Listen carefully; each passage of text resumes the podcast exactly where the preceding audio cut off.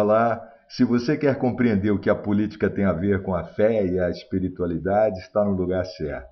Fé e política são duas grandezas a serem compreendidas e harmonizadas. Eu sou Eugênio Magno e este é o podcast Política com Fé. Neste episódio vou falar sobre uma forma muito particular de perceber este ano de 2020. Você vai ouvir agora no podcast Política com Fé o episódio hashtag 3, 2020, o ano que não acaba em dezembro. Em breve vamos divulgar data e horário em que cada novo episódio do podcast Política com Fé estará disponível. Não deixe de clicar em seguir para receber o aviso de um novo episódio. Ajude a divulgar o podcast compartilhando os episódios com seus amigos e com seus contatos. Aqui nós tratamos a política com fé.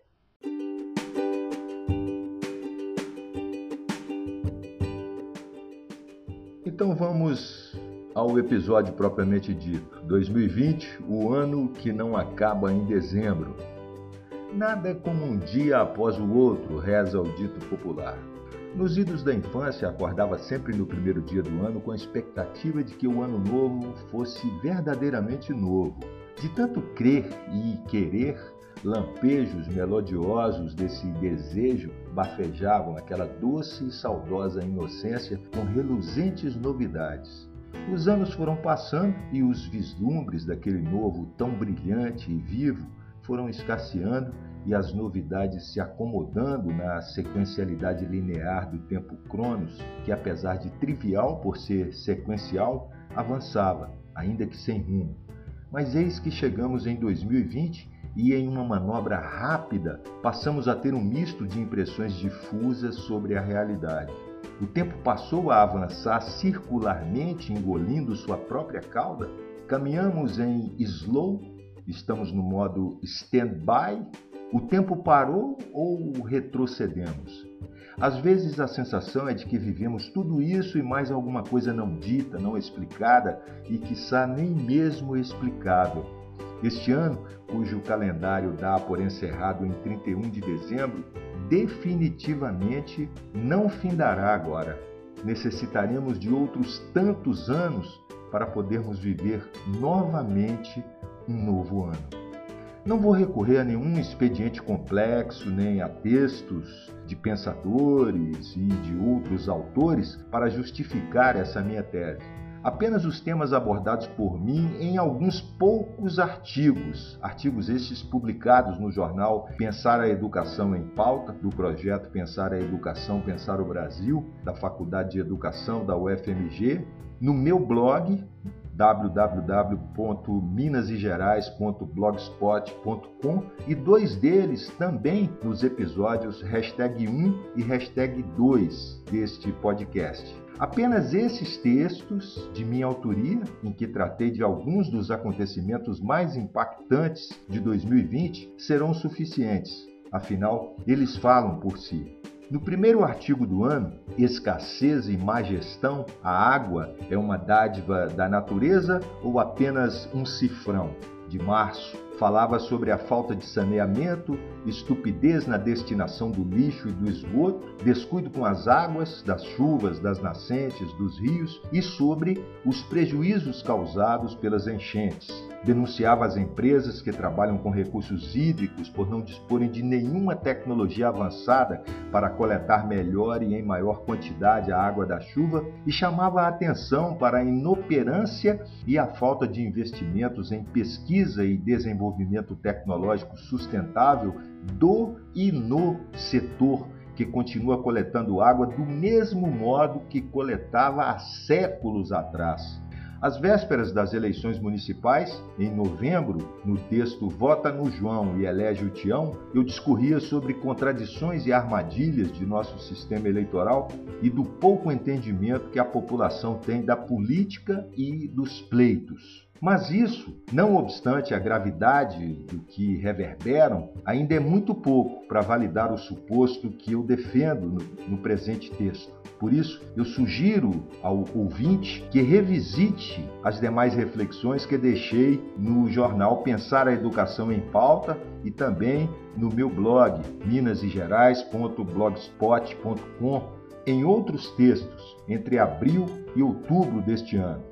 Em primeiro lugar, a sequência de três artigos sobre a pandemia da Covid-19. O primeiro destes artigos, dessa sequência de três, que citei agora sobre a Covid, era Oportunistas, Apocalípticos e Proféticos em Tempos de Contaminação Global, abril. Depois veio O Vírus Interroga as Instituições, em maio e Pandemônio na República Federativa do Brasil, de junho. Nesses textos, busquei realçar o que a pandemia colocou a descoberto sobre o despreparo de nossas instituições, inclusive algumas que são louváveis em se tratando de críticas e diagnósticos, mas que são pouco afeitas à autocrítica e a prognósticos. Depois, a fortuna ou a desventura de me saber brasileiro, essa raça alegre e otimista, me fez acreditar que o que estava entre ruim e péssimo não poderia piorar. E com todas as reservas e críticas contundentes ao poder central que sempre tem feito, eu escrevi: Democracia fala mais alto e governo baixa a bola, em julho, doce ilusão foi somente uma mínima desacelerada obscurantista de poucos dias por conta de fatos da hora. Em tempos sombrios como esses, sonhei também que pudesse haver um acolhimento caloroso para a boa nova anunciada pelo Papa Francisco, o Pacto Educativo Global. O texto de agosto, Pacto pela Educação no Planeta, e mais grave, o próprio pacto proposto pelo Papa obteve pouquíssima repercussão no meio educacional. Os artigos A Impostura do Digital, de setembro, Como o Povo Oprimido Paulo Freire é alvo e escudo a um só tempo, outubro, e Nova Constituinte, um projeto a ser construído de novembro, vieram em seguida dando conta de mais algumas práticas e omissões que, infelizmente, não podem ser atribuídas apenas aos governantes de plantão. Toda essa argumentação feita aqui nos artigos que citei está longe de ser uma retrospectiva de 2020 ou um panorama dos fatos por nós vividos e assim tematizados. Falei apenas de 10 textos que publiquei mensalmente de março a novembro. Quando os publiquei, talvez até tivesse a ilusão de que hoje já pudesse considerá-los coisas do passado, dificuldades vencidas. Infelizmente não são uma vez que os fatos persistem. Nos primeiros dias de dezembro, já são contabilizadas quase 180 mil mortes por coronavírus no Brasil. E aqui estamos, empobrecidos, sem trabalho e renda, isolados e paralisados, à mercê da indústria farmacêutica e dos ditames da tecnologia e do capital.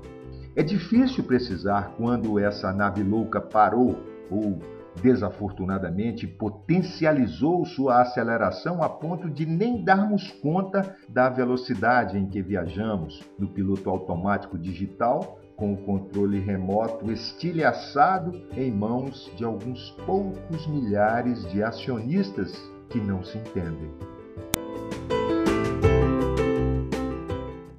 Obrigado pela sua audiência. Você ouviu este episódio agora, mas também pode baixá-lo no seu celular ou computador para ouvir outras vezes, quando quiser, estando ou não conectado com a internet. E se clicar em seguir, você se torna uma espécie de assinante do podcast Política com Fé e a cada episódio novo você será avisado e terá na palma da sua mão informação de qualidade a custo zero. Neste episódio, hashtag 3, 2020, o ano que não acaba em dezembro, refletimos sobre alguns dos acontecimentos mais significativos do ano e como ficamos e permanecemos paralisados e impotentes diante de seus impactos em nossas vidas. Meu nome é Eugênio Magno e este é o Política com Fé, o podcast que educa para que não haja mais tantos analfabetos políticos no Brasil.